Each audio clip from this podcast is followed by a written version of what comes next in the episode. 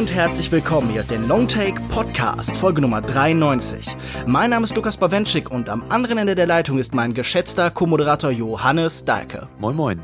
Gemeinsam sprechen wir über den Action-Thriller Atomic Blonde von David Leach. Joko, äh, was ist aus Western geworden? Wollten wir nicht über den sprechen? Western. Das ist ein Filmgenre, bei dem es viele Einträge gibt. Unter anderem würde ich argumentieren, kann man auch als Atomic Blonde als irgendwie 80er postmodernen Western betrachten und deswegen reden wir heute. okay, okay, okay, okay. Ja. Dann, dann ist da nichts draus geworden, aber dann machen wir das in der nächsten Folge, Machen richtig? Wir auf jeden Fall, ja. Wunderbar. Die 92 bisherigen Folgen findet ihr auf longtake.de oder soundcloud.com slash longtakepodcast. Ihr könnt uns auf Twitter unter longtake.de und auf facebook.de slash longtakepodcast erreichen und wir freuen uns sehr über iTunes-Rezensionen, die uns helfen, besser sichtbar zu werden. Da sind in letzter Zeit nicht so viele reingekommen. Wäre cool, wenn ihr das nachholen könntet. Und damit würde ich sagen, kommen wir auch schon zu unserer Diskussion. Vertrau niemandem lautet das Mantra aller Agentenfilme. Bei Atomic Blonde von Regisseur und Stuntkoordinator David Leach gilt das sogar für den Film selbst. Zwar behauptet eine anfängliche Texttafel, man habe es nicht mit einer Geschichte über den Kalten Krieg und die Zeit des Mauerfalls zu tun, doch letzten Endes wird genau eine solche erzählt. Nur die Waffen sind neu. Wir schreiben das Jahr 1989. Die Agentin Lorraine Broughton, gespielt von Charlize Theron, wird in das im Umbruch befindliche Berlin entsendet, um einen Mikrofilm mit einer Liste aller sowjetischen Agenten zu sichern und den Doppelagenten mit dem Codenamen Satchel aus dem Verkehr zu ziehen. Dabei trifft sie unter anderem auf den zwielichtigen Percival, James McAvoy, und die schöne Agentin Delphine LaSalle, Sophia Botella. Ob es sich um Verbündete oder Feinde handelt, das bleibt lange unklar. Auf ihrer Jagd nach gleich zwei MacGuffins landet sie in einer Stadt, die vor allem von einem kulturellen Kampf zerrissen wird. Jugendliche Punks, Skater, Breakdancer und Raver bevölkern die Straßen und Clubs. Sie hören Public Enemies Fight the Power und The Politics of Dancing von Reflex. Ihre Gegner sind übellaunig graue Kommunisten, die subversive Fans von 99 Luftballons mit dem Skateboard verprügeln. Ihr Berlin ist farblos, gesichtlos, kalt und voll von brutalistischer Architektur. Broughton schafft um sich herum neonfarben schimmernde Oasen voll von Designermöbeln. Wenn sie kämpft, dann wird der 80er Soundtrack besonders laut aufgedreht, als würden Depeche Mode und Nena höchst selbst die bösen Stalinisten ins Jenseits befördern. Yoko Atomic Blonde ist ein sehr eklektisches Produkt und will viele Filme zugleich sein. Ein Agententhriller mit zahllosen cleveren Wendungen, ein reduzierter, rauer Actionstreifen mit einer coolen weiblichen Protagonistin, ein kalter Popkulturkrieg und ein perfektes Designprodukt. Was gelingt davon am besten? Was gelingt überhaupt und was gelingt davon nicht? Am besten gelingt auf jeden Fall der raue Actionfilm, ich denke, da werden wir im Detail auch nochmal auf verschiedene Sequenzen zu sprechen kommen und man merkt hier auch, dass der, dass der Regisseur ein Stunt Director ist und an Produktionen als Co-Regisseur ja auch bei John Wick schon mitgewirkt hat und ja, man merkt, dass es einfach sehr, sehr gut choreografierte Kampfsequenzen gibt und die, ja, die Spaß machen und unterhalten und äh, wirklich auch blutig sind. Also ähm, das ist auf jeden Fall was für die große Leinwand. Das ist, glaube ich, auch dann der einzige Punkt, der für mich wirklich funktioniert hat, durchgehend im Film man merkt direkt von Anfang an, dass es ein sehr stilisierter Film ist. Ich muss aber sagen, dass der Style für mich nicht so sonderlich funktioniert hat. Du hast auch schon die Musik angesprochen und dieser ganze 80er Neon Flair, in der, der, der im Film mitschwingt, der hatte für mich aber sowas ganz Oberflächliches. Also man, hier werden dann Songs wie 99 Luftballons und Ice Ice Baby und die ganzen Geschichte so um die Ohren gehauen. Ganz kurz, dafür muss ich dich aber dann rügen, du meinst Under Pressure, Under richtig? Pressure, ja. Von Queen. Gut, bitte die, die Zuhörer wissen, was gemeint ist, du ja anscheinend auch. Auf jeden Fall. Dum, dum, dum. Aber das zeigt auch schon dadurch, dass, dass, dass hier mein ähm, kulturelles Verständnis nicht besonders tief reicht. Ich aber trotzdem alle Songs, fast alle Songs kannte, die in dem Film angespielt wurden, zeigt einfach, was für ober, eine oberflächliche Auswahl hier getroffen wurde. Und ich habe nicht das Gefühl, dass hier ein besonders komplexes Bild von der vom kulturellen Reichtum irgendwie in Ostberlin oder äh, in, in diesem, besonders in diesen sozialen Schichten Ostberlins gezeigt wurde. So, das hat für mich nicht so, so gut funktioniert. Und sonst beantwortet du doch mal die Frage. Ich muss sagen, da bin ich relativ nah bei dir. Ich finde, wenn dieser Film glänzt, dann tatsächlich in seinen Action-Szenen. Darüber hinaus finde ich ihn weitestgehend durch und durch misslungen eigentlich. Ich habe sogar das Gefühl, ich habe in mehreren Kritiken gelesen, hier wäre ein geradliniger, einfacher Actionfilm entstanden.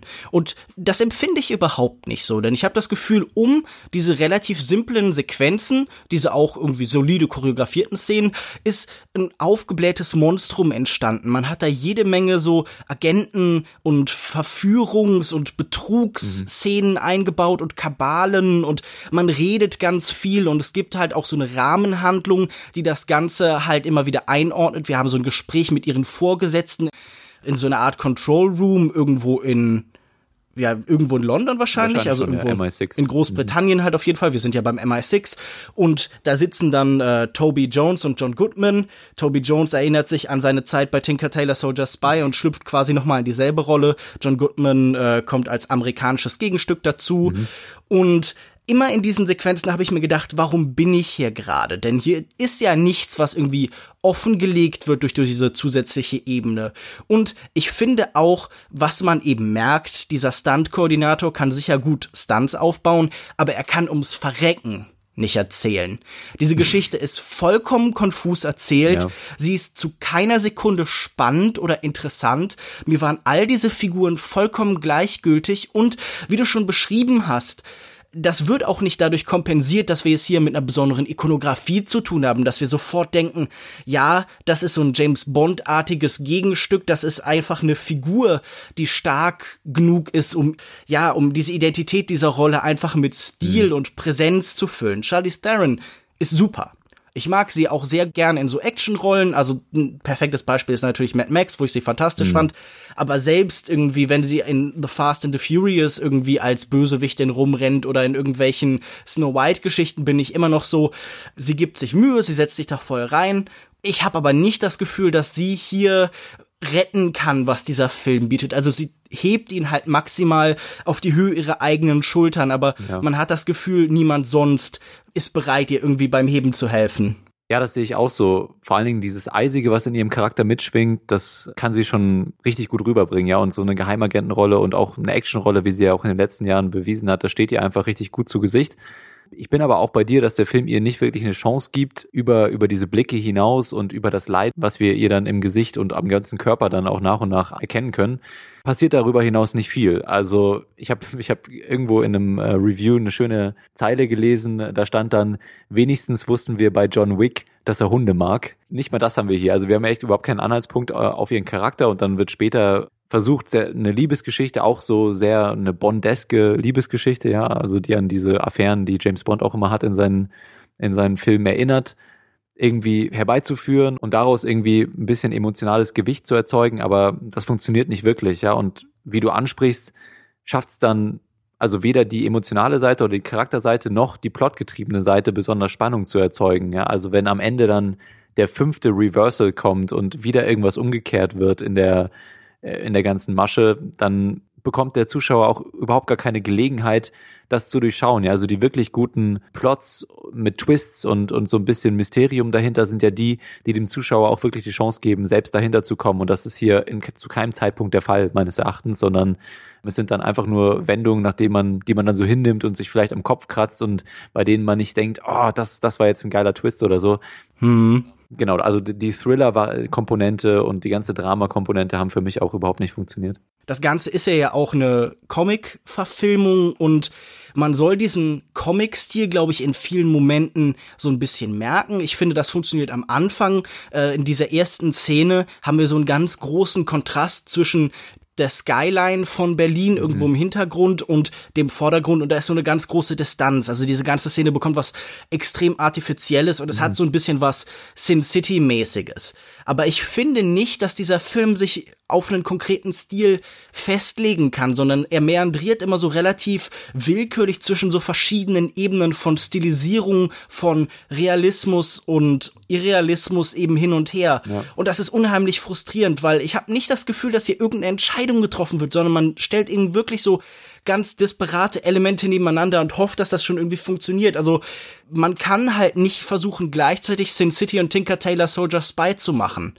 die Konfusion von so einer Geschichte zu nehmen, wie die von eben John Le Carré geschildert wird, das funktioniert hier sicher irgendwo. Also ich fand diese Plot-Geschichte diese Twists relativ schwer nachzuvollziehen. Und ich glaube auch, das ist jetzt kein Film, wo man dann nachher nachvollziehen oder nacherzählen kann, was wirklich genau passiert ist, aber das ist natürlich auch eigentlich irrelevant, wenn dieser ganze Stil im Inneren stimmt, aber auch der war für mich einfach durch und durch unbefriedigend, denn ich meine, das ist ja eine ganz einfache Dichotomie. Auf der einen Seite halt die Amerikaner, bei denen alles frei und glücklich und tanzend und leicht ist und dann halt diese erdrückende, lähmende Schwere des Sowjetblocks, bei dem dann auch sofort alle Farben verstinden, bei dem alles grau wird und dann alle Gebäude sind Klötze, also irgendwie man kämpft im Kino international, dass er jetzt wirklich nicht das schönste aller Gebäude in mhm. Berlin ist, da kann man sich sicher sein. Und das war einfach, finde ich, einmal unfassbar schnell zu durchschauen. Ich meine, die Action-Szene, über die alle sprechen werden, eine, die gegen Ende in einem Treppenhaus stattfindet, ist dann die, wo man endgültig merkt, hier ist kein eigenes visuelles Konzept, sondern man bedient sich dann zum Beispiel bei Children of Man und mhm. ja, diesem ganzen Trend von einer gewissen Kontinuität in der Kameraarbeit. Also da musste ich dann wirklich extrem einfach immer an die Vorbilder denken und ich hatte nie das Gefühl, der Film war bei sich selbst und hatte eine eigene Identität. Ja, ich hatte am Anfang, wo du das gerade ansprichst, diese, diese Sequenz war für mich auch so ein, so ein kleiner Bruch im Film, visuell und auch von der Stimmung her. Also wenn man an die ersten Kampfsequenzen am Anfang denkt, dann hat das fast noch auch so ein bisschen Slapstick-Humor mit drin. Äh, also zum Beispiel die Szene mit dem Gartenschlauch oder was, irgendein Schlauch hat sie mhm. da aufgerollt. Ja, ist glaube ich in so einem Wasserschlauch genau, halt. Genau, Wasserschlauch. Ähm, das hat schon ja durchaus was von Slapstick, ja, und, und wie sie mit den, wie sie mit den Leuten dann einfach, wie, oder wie sie zehn Leute da hintereinander mit dem Schlauch verprügelt. Ich finde, der größte Slapstick-Moment ist wahrscheinlich der mit James McAvoy und dem Messer. ja, okay, das stimmt, ja. Das kommt dann später wieder. Ich dachte aber dann zwischenzeitlich, als ähm, dann die schon angesprochene Treppenhausszene kam, dass der Film dann so eine Entwicklung durchläuft. Ja, also am Anfang eben das etwas ja visuell so ein bisschen groteske, absurde oder over the topige. Dazu die Comedy auch in den Actionsequenzen mit drin, aber dann äh, hinten raus immer mehr Realismus, ja. Aber ich habe dann relativ schnell gemerkt, dass dann auch danach noch Szenen kamen, die das visuelle Konzept wieder gebrochen haben. Also es war nicht wirklich eine irgendwie eine durchdachte Entwicklung da drin, sondern einfach wirklich Stückwerk. Und man muss ja sagen, mhm. klar, ähm, wenn man so ein Children of Men Long Take macht ohne Schnitte, die man sehen kann. Ich bin mir sicher, da waren irgendwo Schnitte drin. Über diese Sequenz können wir gerne nachher nochmal sprechen, ja. aber die Kamera geht dann ja auch zufällig ganz nah an Personen ran, so nah, dass sie gänzlich den Bildschirm genau. bedecken. Das, also das ist ja nicht das Problem. Genau, aber das funktioniert dann schon, aber als Ganzes eben nicht. Und ich, ich finde, das ist genau das Problem, das du auch an, angesprochen hast. Das ist ja weder Fisch noch Fleisch. Ich fand von vornherein auch, dass der Style und, und dieses Overstilisierte nicht wirklich funktioniert hat. Ich fand es eigentlich über weite Strecken hässlich. Also es fängt an mit der, ja. mit der Font, dann mit dem CGI, mit, mit den CGI-Skylines und den ganzen Backdrops und so. Ähm, und ich fand es es hatte überhaupt kein, keine ästhetische Qualität, sondern es wirkte einfach billig äh, über weite Absolut. Teile und das hat mich schon von vornherein gestört. Deswegen kann ich auch gar nicht äh, verstehen, wenn andere Kritiken irgendwie von so einer visuellen Atmosphäre sprechen, die äh, ganz vereinnahmt ist oder so. Das habe ich überhaupt nicht nachvollziehen können.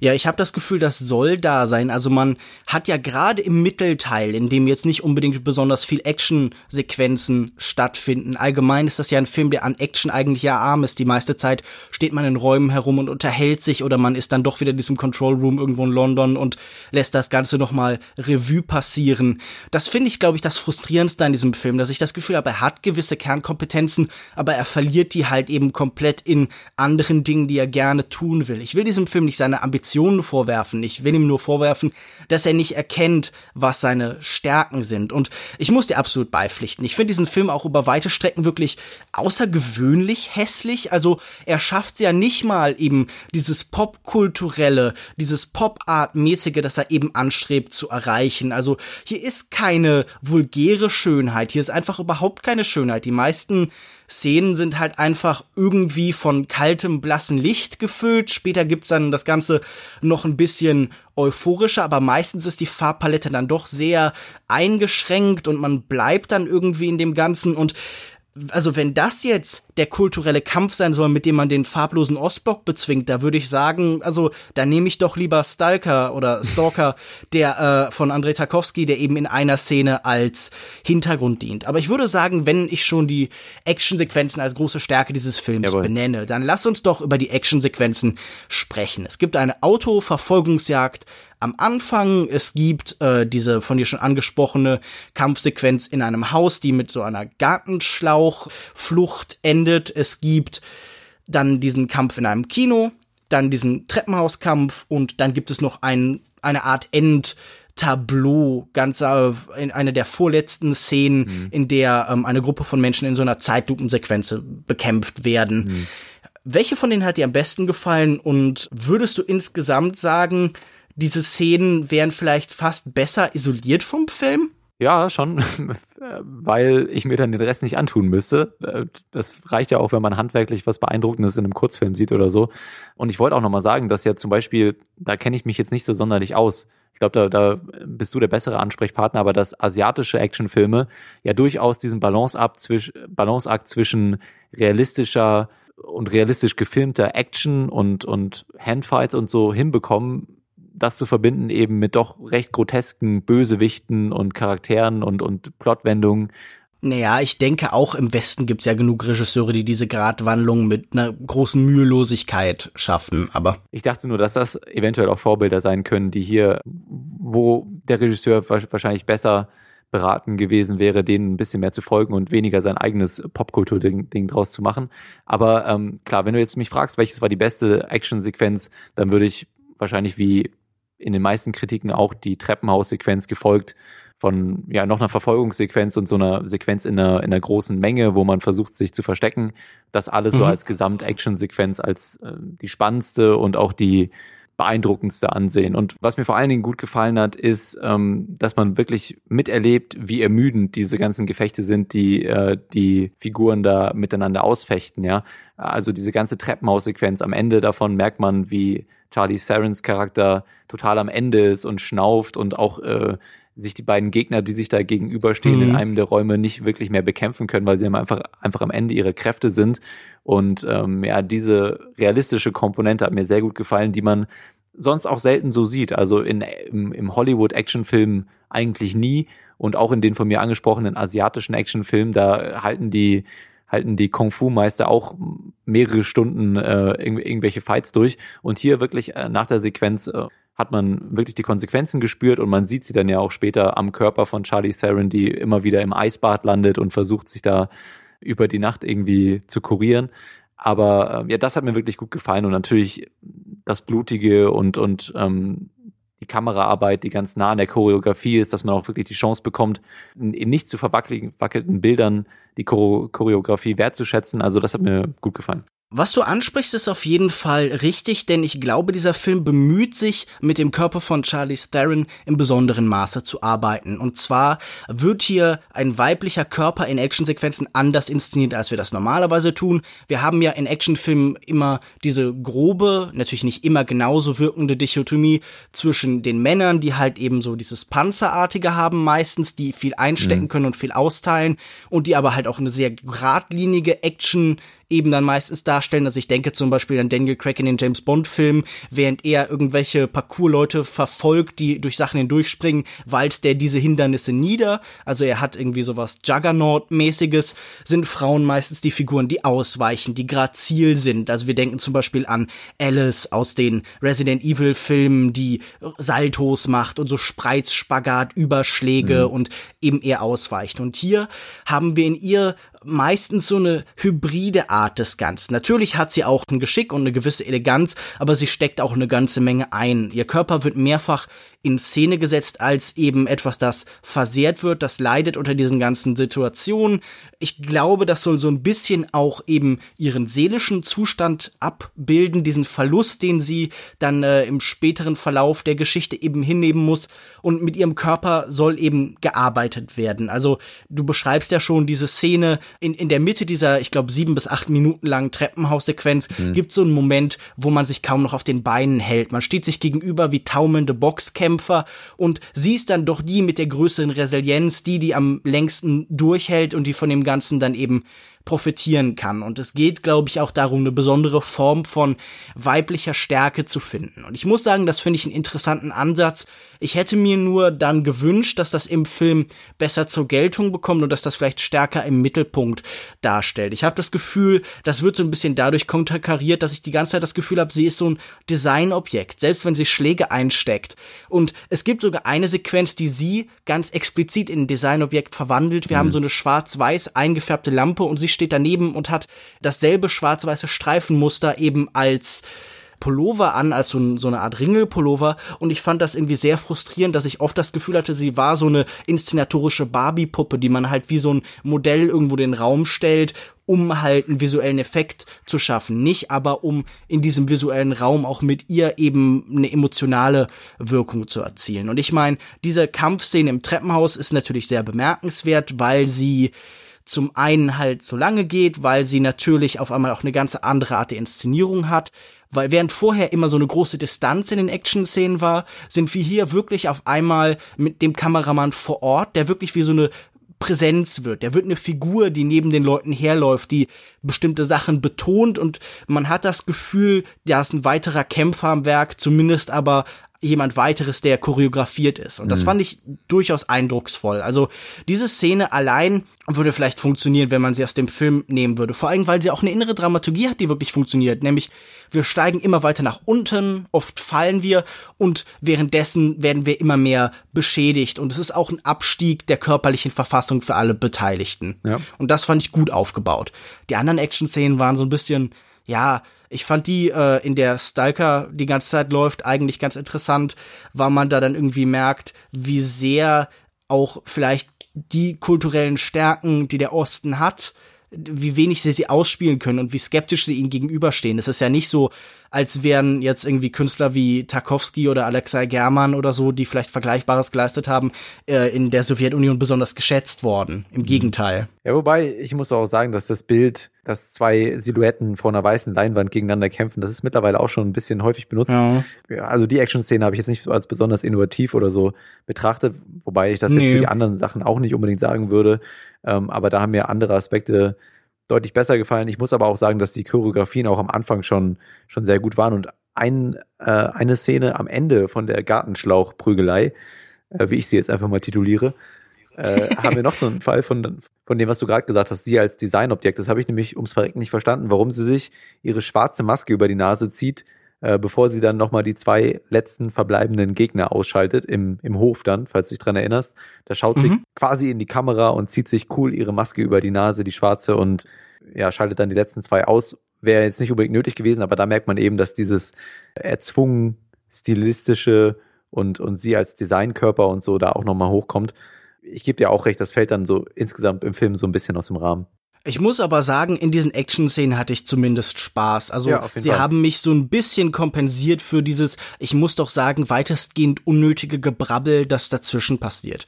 Wir können ja auch noch mal über den Cast sprechen. Der liest sich ja durchaus beeindruckend. Also da rennen James McAvoy, Sophia Botella, Charlie Theron, John Goodman, Toby Jones rum. Irgendwann kommt auch noch einmal kurz Till Schweiger in einer recht angenehmen Rolle, weil er ist sehr wenig da und sagt sehr wenig. Das stimmt. Aber kannst du mir sagen, was genau seine Rolle war? Ich bin mir nicht sicher. Er hat, er hat äh, geheime Botschaften per Urmanufaktur? Ja, genau. Er ist okay. so eine Art Hehler von Informationen. Aber okay. mir scheint er ja auch ein Indikator zu sein, denn er ist ja irgendwie, wir sehen das ja in so Filmen wie äh, John Wick, die von so einer unnötig überladenen Mythologie mhm. halt eben auch leben, die gerade im zweiten Teil sehr umfangreich erzählen, was es mit diesem Münzensystems und diesen Gilden und so diesen spezifischen Hotels auf sich hat. Und davon scheint er mir auch Teil zu sein. Ich glaube, hier gibt's den Versuch, so eine Welt tatsächlich aufzubauen. Dieses Berlin im Umbruch soll eine eigene Identität bekommen und ich glaube, das gelingt nicht besonders. Nee, und nicht. Nein, also ich, ich finde auch, äh, es ist kein interessantes Berlin, es ist visuell oder auch erzählerisch nie besonders spannend. Und wenn es hier darum geht, wie Berlin zum Beispiel James McAvoys Figur Percival in irgendeiner Weise geprägt hat und wie es das vielleicht auch war, das ihn verführt hat, dann muss ich doch sagen, nun ja, also ich lasse mich ungern von irgendwelchen CGI-Hintergründen und äh, in normalem Color Grading gefilmten irgendwie großen Gebäuden überzeugen. Das mhm. war es jetzt nicht ganz, was ich gesucht habe. Aber gab es denn irgendwelche dieser Figuren oder dieser Darsteller, die gut genutzt wurden, bei denen du das Gefühl hast, hier ist was Interessantes mit dem passiert? Hast du gedacht so, hey, über dessen Präsenz habe ich mich gefreut? Vielleicht diese Liebesgeschichte mit Sophia Botella? Nee, das auf jeden Fall überhaupt nicht. Ähm, aber man muss trotzdem dem Film zugestehen, dass er zumindest im Casting, Casting hier sehr viel richtig macht. Also wenn man sich die Figuren auf dem Papier anguckt und so ähm, die Art und Weise, wie sie sich verhalten, dann passt Charlie Theron einfach sehr gut in diese eisige Geheimagentin und James McAvoy passt sehr gut in den, ja, auch, ist natürlich auch ein Geheimagent, aber gibt sich so als kleiner Paradiesvogel und kleiner Punk und so. Wie immer in letzter Zeit unheimlich nervig. Also James McAvoy kann ich spätestens seit Split, was wahrscheinlich die unangenehmste Performance des Jahrzehnts ist, echt nicht mehr sehen.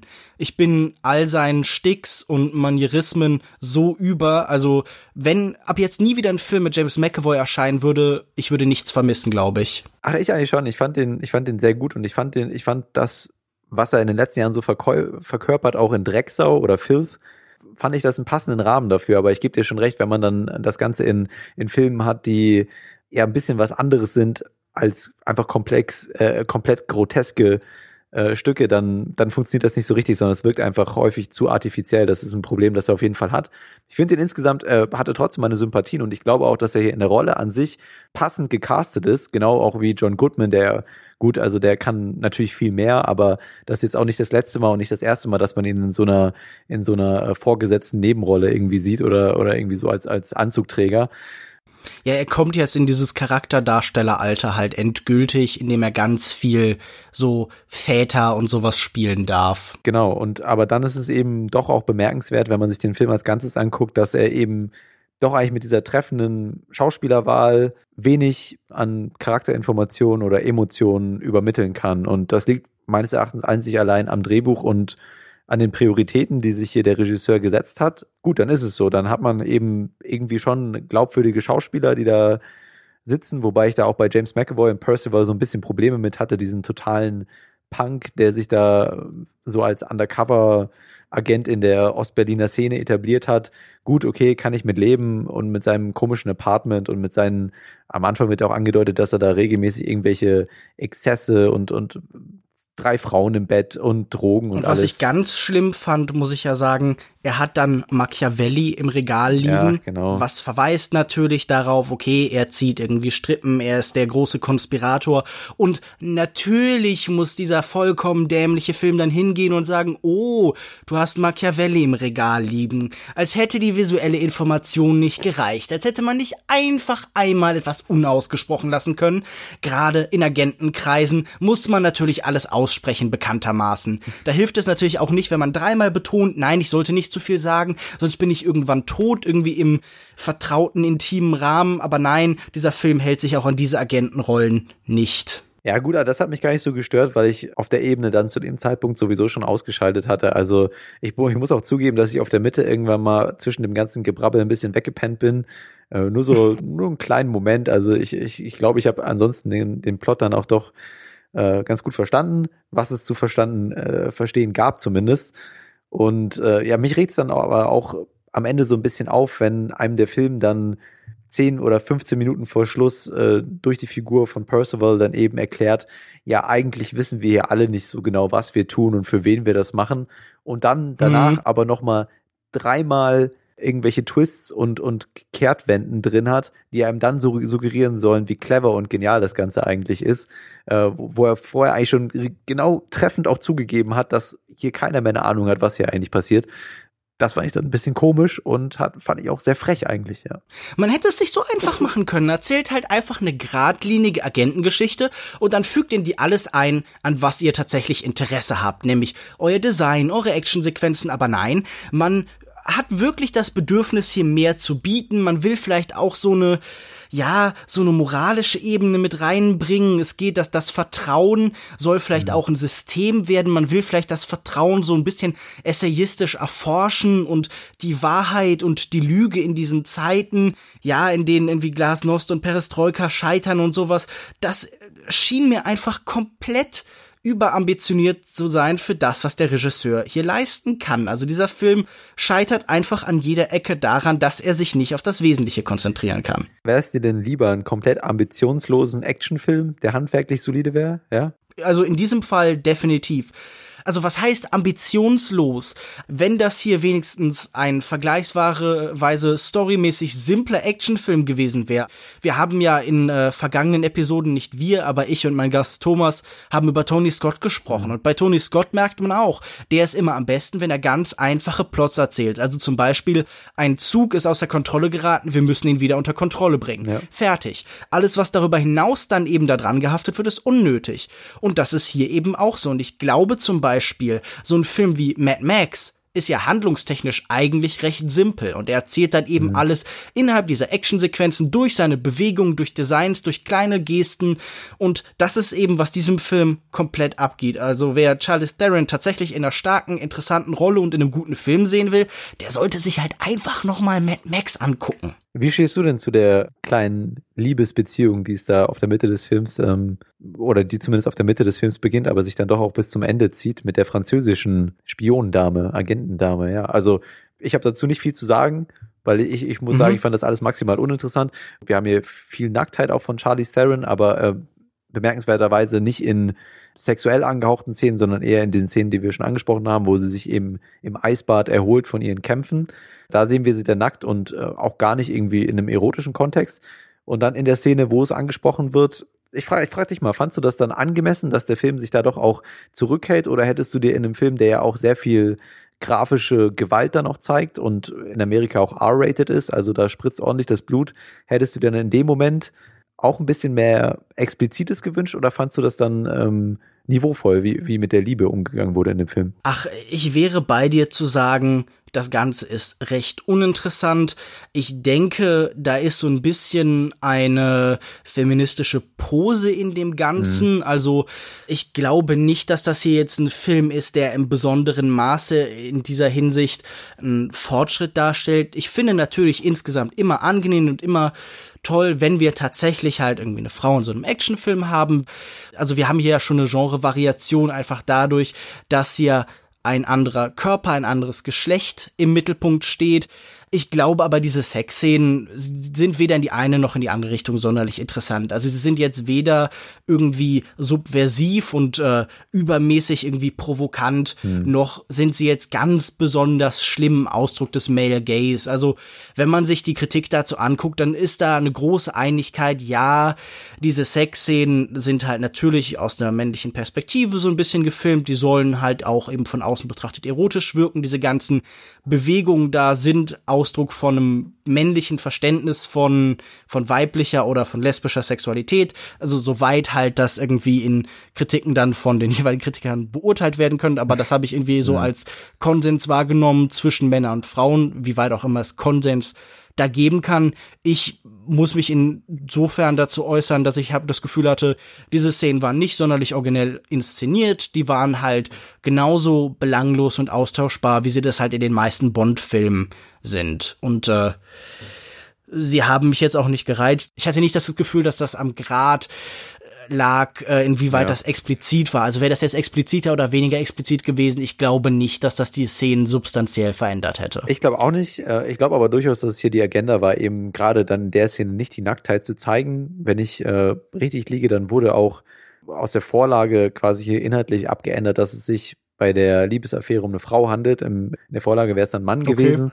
Und ich glaube, da sollte schon irgendwie ein Punkt gemacht werden, den ich dann jetzt auch einfach mal so hinnehme. Aber das Problem ist einfach größtenteils wirklich, dass hier nirgendwo ein emotionales Gewicht oder eine Bindung zu Charakteren aufgebaut wird und deswegen äh, kann man diese ganzen Elemente eigentlich gar nicht beurteilen, weil man ja auch überhaupt nicht investiert ist in irgendwas. Und äh, ja. Nee, aber wie, wie gesagt, ich kann es nur immer wiederholen. Ich halte Repräsentation für sinnvoll und für notwendig. Ja. Und ich glaube, dass Repräsentation eigentlich nie auf Kosten von einer künstlerischen Qualität kommt. Im Gegenteil, ich glaube, sie kann oft neue Wege aufzeigen und kann eben mhm. bestimmte Genrekonventionen aufbrechen und interessanter machen. In diesem Fall fand ich das nicht besonders aufregend, aber es freut mich natürlich, wenn in diesem Film jemand jemand äh, etwas entdeckt, das er sonst selten gesehen hat und das ihm halt in seinem Leben bereichert. Ich würde sagen, damit können wir auch schon tatsächlich zu unserem Fazit kommen. Und wenn das kein Problem für dich ist, fang doch einfach mal ich an. Gerne. Ich muss sagen, mir hat Atomic Blonde nicht sonderlich gefallen. Ich fand diese Erfahrung sehr unbefriedigend. Er hat mir visuell nicht zugesagt. Bis auf einige kurze Actionsequenzen fand ich ihn sehr uninteressant. Ich fand die Handlung eine mittelschwere Katastrophe und insgesamt bin ich aus diesem Kino rausgegangen und habe mir gedacht, schade, dass wir nicht schon diese Woche über Western gesprochen mhm. haben und ich mir von Yoko Atomic Blonde habe aufzwängen lassen. Nein, so schlimm war es natürlich nicht. Ich habe das jetzt überwunden, aber für mich war dieser Film von vorne bis hinten sehr unzufriedenstellend. Ja, also wir haben ja natürlich jetzt sehr ne negativ über viele Komponenten im Film geredet und da möchte ich auch nicht zurückrudern, sondern das weiterhin auch, äh, äh da, dazu stehe ich natürlich, also dass wirklich alles außer die Action in dem Film für mich nicht funktioniert hat.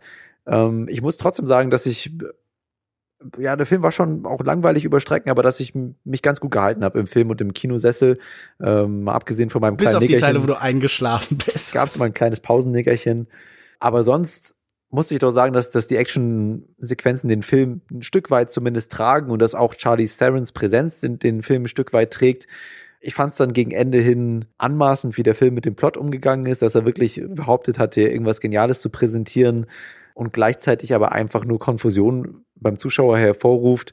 Und was mir von vornherein auch wirklich missfallen hat, ist der ganze Stil des Films, ja, dieses stilistische, was eben dieses popartige äh, untermalen soll, aber im Endeffekt einfach nur billig wirkt und der Soundtrack ist auch was, was man sich mal für 90 Minuten oder wie lang dieser Film auch ist, geben kann. Aber letztendlich zeugt es doch auch eher von Oberflächlichkeit und so war, hat alles in dem Film nicht wirklich für mich funktioniert. Bis auf die End-Action-Sequenzen und bei allem Negativen, was wir gesagt haben, muss man wirklich sagen, dass sie sehr gut waren. Vor allen Dingen die große Sequenz dann nach zwei Dritteln im Film zwischen zweiten und dritten Akt, da die große Treppenhaus-Sequenz, die einfach viele Kritiken haben geschrieben, das ist den Ticketpreis allein schon wert. Soweit würde ich vielleicht nicht gehen, aber es ist doch ein Schmankerl in einem sonst eher öden Film. Und deswegen würde ich äh, drei von fünf oder 2,5. Das ist jetzt die Frage. Ich habe so lange nicht mehr Sternewertung gegeben, Lukas Bawic. Ich bin mir gar nicht mehr sicher, welche Maßstäbe ich da anlegen soll. Du würdest jetzt wahrscheinlich argumentieren, Maßstäbe, die gibt's doch bei sowas sowieso nicht. Man kann doch nicht alle Filme so vereinheitlichen auf einer Skala. Aber ich tue es trotzdem und gebe dann letztendlich doch 2,5 mit Tendenz zu 3 von 5 Sternen. Ich glaube allein schon, das melancholische Cover von 99 Luftballons von Nena verhindert, dass dieser Film in höhere Wertungswahlen kommt. Ja. Nun gut. Wenn ihr das komplett anders seht als wir, dann könnt ihr uns das gerne wissen lassen. Wenn dieser Film eigentlich ein schimmerndes Juwel ist und wir einfach echt davon einfach grandioser Genrekost sind, dann lasst mhm. uns das bitte wissen. Wir haben anfangs schon gesagt, auf welchen Kanälen ihr uns erreichen könnt. Schreibt uns doch vielleicht einfach mal einen Kommentar auf longtech.de. Wir haben schon länger keinen bekommen und erklärt uns, was wir hier übersehen haben und welcher Genius in dem Film von David Leach liegt. Musst du auch gar nicht so ironisch betonen. Ja, vielleicht hat er wirklich da jemanden einen validen Punkt, den er da auspackt. Ja, also bitte, wir würden uns sehr über Kommentare freuen. Tun wir tatsächlich wirklich immer. Also so ganz ironisch war das Ganze auch nicht gemeint. Ich freue mich immer, wenn mir tatsächlich Leute Meinungen zukommen lassen. Also es ist immer frustrierend, wenn das hier einfach ein reiner Monolog oder mhm. Dialog mhm. ins Nichts bleibt. Wir freuen uns, wenn das nur der Einstiegspunkt zu einer größeren Diskussion ist. Jawohl. Nun gut, äh, bis wir in der nächsten Woche ich nehme an, jetzt dann tatsächlich über Western von Valeska Griesebach sprechen. Mhm. Wo findet man dich da im Internet, Joko? At Jokoda, J-O-U-K-O-D-A auf Twitter und unter gleichen Namen auch auf Instagram, falls man mein berauschendes Jet-Set-Leben ähm, in Bildern verfolgen möchte. ins Allgäu und zurück nach Stuttgart. Puh, was für eine Reise. Hm, Mr. Worldwide. Yes, Mr. 305. Ja, das könnt ihr da tun. Wo findet man dich denn? Man findet mich auf kinomensch.wordpress.com, man findet mich auf Twitter unter @kinomensch, man findet mich auf facebook.de slash kinomensch und regelmäßig auf kino-zeit.de und beim Filmdienst. Und ich würde sagen, bis zum nächsten Mal bleibt mir nur noch zu sagen, viel Spaß im Kino und tschüss. Viel Spaß im Kino und tschüss. Das hast du sehr gut nachgesagt, Joko. Das habe ich letztes Mal schon super gemacht und diesmal wiederhole ich meine grandiose Leistung als Co-Moderator. Ja, als Nachsprecher. Du bist ein, ein du wärst gut als professionelles Echo. ja, da müsste ich mir noch ein bisschen die, äh, wie hast du es letztes Mal äh, beschrieben, wie deine Stimme zu charakterisieren ist, das fand ich schön. Ich hab's leider vergessen. Ich glaube irgendwie, ich hatte irgendwas über gefolterte Wiesel gesagt. Ja, genau. Das müsste ich noch ein bisschen mehr mit reinbringen. Dann äh, kann sich, äh, ja, so. Tschüss. Ciao.